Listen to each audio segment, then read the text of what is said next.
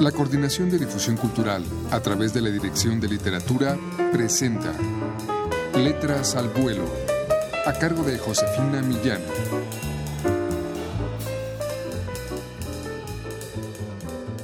Amigos, muy buenas tardes.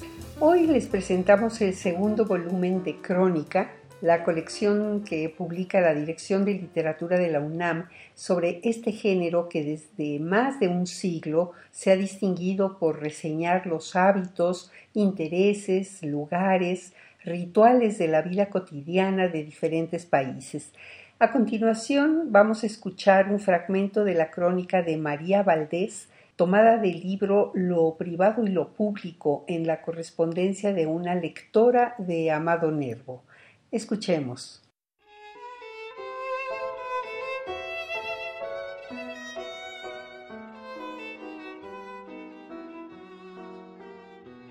Monterrey, febrero 12 de 1914. A Amado Nervo. Si viera cómo recibí su carta. Tenía hambre de sus letras. Después de mes y medio de incomunicación, figúrese qué gusto da la llegada de cartas y periódicos. Cuando llegó el tren de México, había en la estación como dos mil personas y dos bandas de música que aumentaban el entusiasmo. Pasamos unos días terribles. La población estaba muy amagada y miles de personas salieron de Monterrey. Aquí, afortunadamente, nada pasó. Pero como se interrumpieron las comunicaciones, los chiflados que habían salido han sufrido lo indecible entre los gringos. El cambio estaba altísimo. Los mexicanos son tratados muy mal y en cuanto hubo comunicación, volvieron muy decepcionados. Yo me alegro. Es el mejor castigo para los que buscan refugio entre esos canallas. Aquí se salvó la situación, gracias a la energía de las autoridades y el jefe de la división del Bravo. Hubo un momento en que no se hallaba qué hacer. Los bancos cerraron sus oficinas que cambiaron a la capital. No querían en el comercio más que plata, y esta no se conseguía. Era una cosa atroz. Pero entonces, para pagar a la guarnición y facilitar las compras, se les ocurrió dar en vales, de circulación forzosa, una gran cantidad. Con eso nadie sufrió. Muy pronto el gobierno recogerá esos vales y en paz.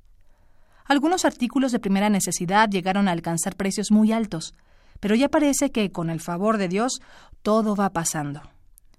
Los pueblos cercanos han quedado arruinados. Los carrancistas, que son ladrones de profesión, nada respetan. Y a propósito de Carranza, ¿es cierto que algunos periódicos de Madrid elogiaban la actitud de ese bandido? Esa debe ser labor de sus partidarios. Da vergüenza. Sin embargo, debe cabernos la satisfacción de que no hay entre ellos nadie que valga la pena. Unos cuantos traidores que quieren hacerse ricos.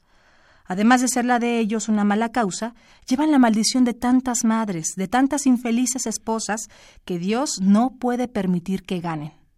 Yo creo que, en caso de la intervención que tanto desean los bandidos, hasta las mujeres iríamos con los soldados. Las mexicanas serán siempre las mismas. Si viera usted qué exaltación con estos acontecimientos políticos.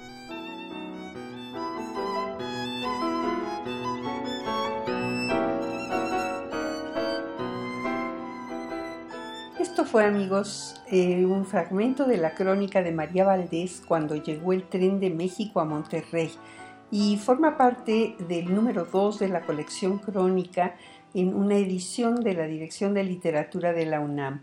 Pueden ustedes adquirirla en todas las librerías de esta universidad o también llamando al 56 22 6202.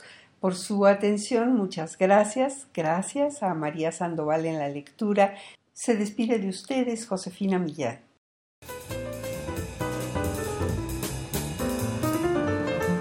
La Coordinación de Difusión Cultural a través de la Dirección de Literatura presentó Letras al Vuelo, a cargo de Josefina Millán.